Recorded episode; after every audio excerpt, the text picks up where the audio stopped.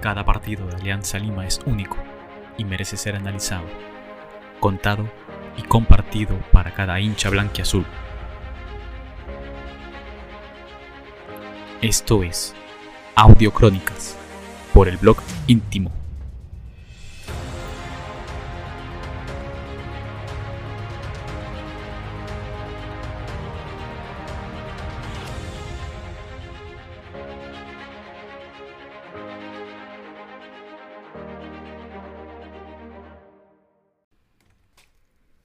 La ansiedad y la inconformidad están en el ADN del hincha aliancista.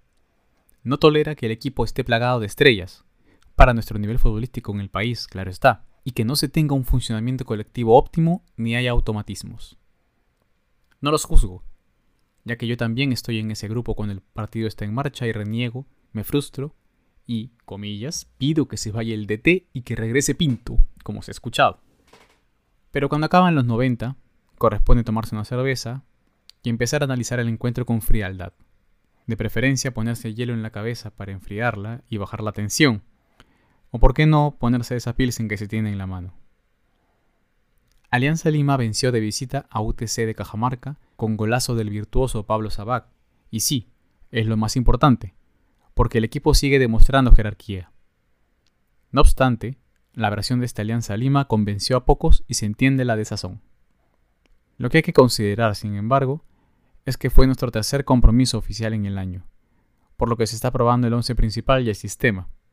Considerar también que jugábamos en altura, con lluvia, en un campo terrible, y también las postergaciones de nuestros encuentros por obra de Lozano que nos pasan factura.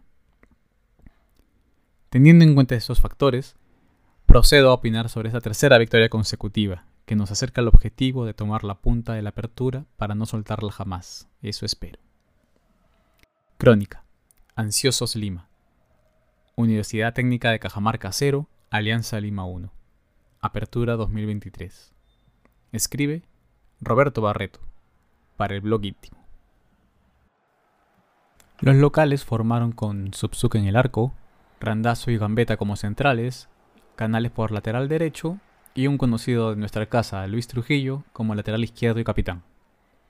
En la primera línea de volantes estaban Avisap, y 10. En la siguiente línea estaba Erinson Ramírez, otro conocido nuestro, junto con Relly Fernández y Gentile a los costados. Y como centro delantero, Peraza. Por su parte, el equipo del pueblo Alianza Lima formaba con Sarabia en el arco, Míguez y Santiago García como centrales, Jordi Vilches volvía al primer equipo como lateral izquierdo, y por la derecha en la defensa estaba Gino Peruzzi. Bayón iba como único volante de recuperación, apoyado de cerca por Jairo Concha, que tenía que hacer el esfuerzo, y Andrés Andrade. Más adelantados estaban Gabriel Costa y Brian Reina. Como único punta, Pablo Sabac. UTC versus Alianza Lima. Se ganó por jerarquía. Partido entretenido, pero cortado. Grioni, DT de UTC, Salió a jugarse su final como siempre contra Alianza Lima e hizo presión alta desde el inicio. Su equipo nos empezó a llenar de centros y remates de fuera del área, ya que tenía jugadores de buen pie con los que podía hacerlo, como Relly Fernández, Erinson Ramírez y Avisap, quien también subía.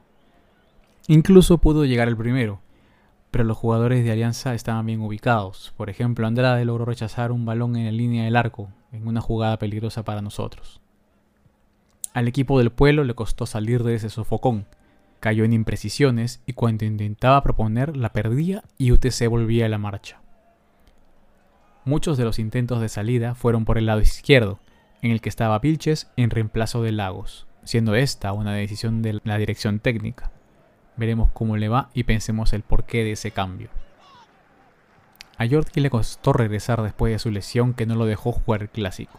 Sus salidas no fueron seguras y cometió un penal que el juez Cartagena, de mal arbitraje, no cobró. Pero el fútbol es gitano, ya que sí recuperó balones importantes y terminó participando en la jugada de gol.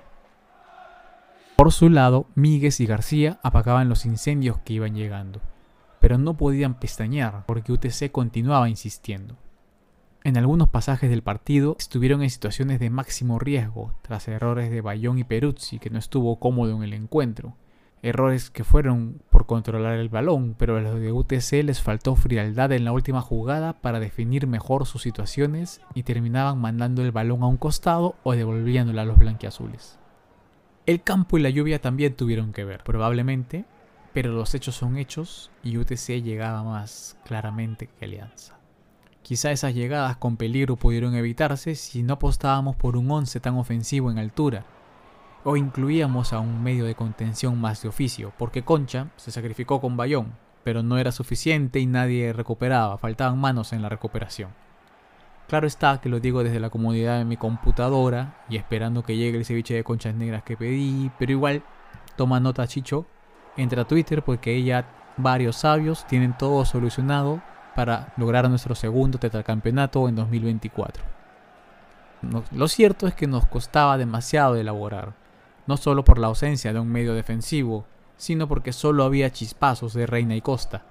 No redondeaban un buen partido en la primera mitad. El caso de Sabac es distinto, que al igual que Barcos en las temporadas anteriores, ganaba las divididas y se asociaba con los demás compañeros. Así pudo llegar el primer tanto incluso, pero el grito de gol le fue ahogado a Brian Reina. También hubo un penal claro por mano de un defensor de UTC, pero el árbitro no lo cobró, el juez Cartagena fue el más regular del cotejo, de hecho, porque se equivocó para ambos cuadros por igual. En la etapa complementaria, UTC intentó repetir la fórmula, pero ya no les dio resultado. Alianza Lima sabía que iba a tener algunas, así que con paciencia buscó romper la paridad. Lo logró en el minuto 54 tras jugada colectiva.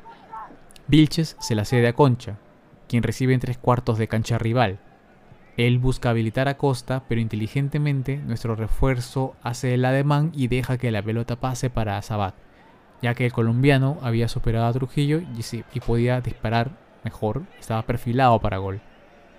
El jeque define esquinado, palo y adentro y convierte un gol de lujo. Su tercer tanto con el equipo en tres encuentros jugados. Te lo mereces, Pablo. Te vienes entregando hasta ahora al equipo y la hinchada sabe reconocer.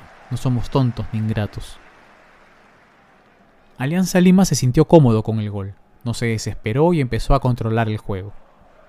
La otra cara del otro lado, UTC empezó a dar pases imprecisos y no generó el peligro del primer tiempo, y las pocas que tenían no le generaban peligro a Sarabia, a quien vale decir se le viene cuestionando su titularidad. Si bien solo le han anotado un gol en el torneo en tres encuentros jugados, muchos lo sienten nervioso y respaldan esa postura por un mal pase en el primer tiempo y una mala salida en el segundo. Lo cierto es que es un arquero con condiciones y creo que requiere seguir teniendo minutos. Y él debe tener la habilidad de percatarse de que la competencia es fuerte en Alianza y que una falla a la que Chicho mire de reojo a Campos nuevamente. Asimismo, Sabac, Reina y Costa empezaron a asociarse mejor, pero les faltó ese último pase para aumentar el marcador. Los cambios de ambos elencos no cambiaron el curso del cotejo, pero vale decir que Jesús Castillo ingresó bien. El partido culminó sin sobresaltos y estamos a un punto del puntero, pese a tener menos partidos disputados. Muchas cosas por mejorar, hay que asociarse mejor y no solamente en pasajes del compromiso, pero podríamos sacar mejores balances en las próximas fechas. La figura de la cancha. El mejor en alianza fue... Obvio que el artista Pablo Sabac fue la figura, viene demostrando que es un jugador completo. Sabe recuperar balones, gana divididas y tiene calidad. El viejo Barcos, nuestro querido viejo, también ha venido cumpliendo a cabalidad y eficacia esas funciones, pero tiene 13 años más y dosifica más por lo que no va a jugadas en las que se requiere resto físico. En cambio, Sabac en su mejor momento lo hace, y eso es un plus. Ojo, nada en contra de Barcos, quien tendrá de seguro minutos y mostrará toda su calidad. Realmente, qué bacán tener una plantilla con jugadores con jerarquía. Tenemos que ganar el tri. Próxima fecha. Alianza Lima vs Cusco FC. El sábado 11 de marzo, a las 19.30 horas, nos mediremos en Matute ante Cusco FC. Será una fecha histórica porque se inaugurarán las nuevas luces que se instalaron este año en el Alejandro Villanueva para cumplir las exigencias de la Conmebol y las competencias internacionales. Y claro está, para que no siga habiendo apagones. Vamos, llenemos nuestro estadio una vez más. Arriba Alianza, toda la vida.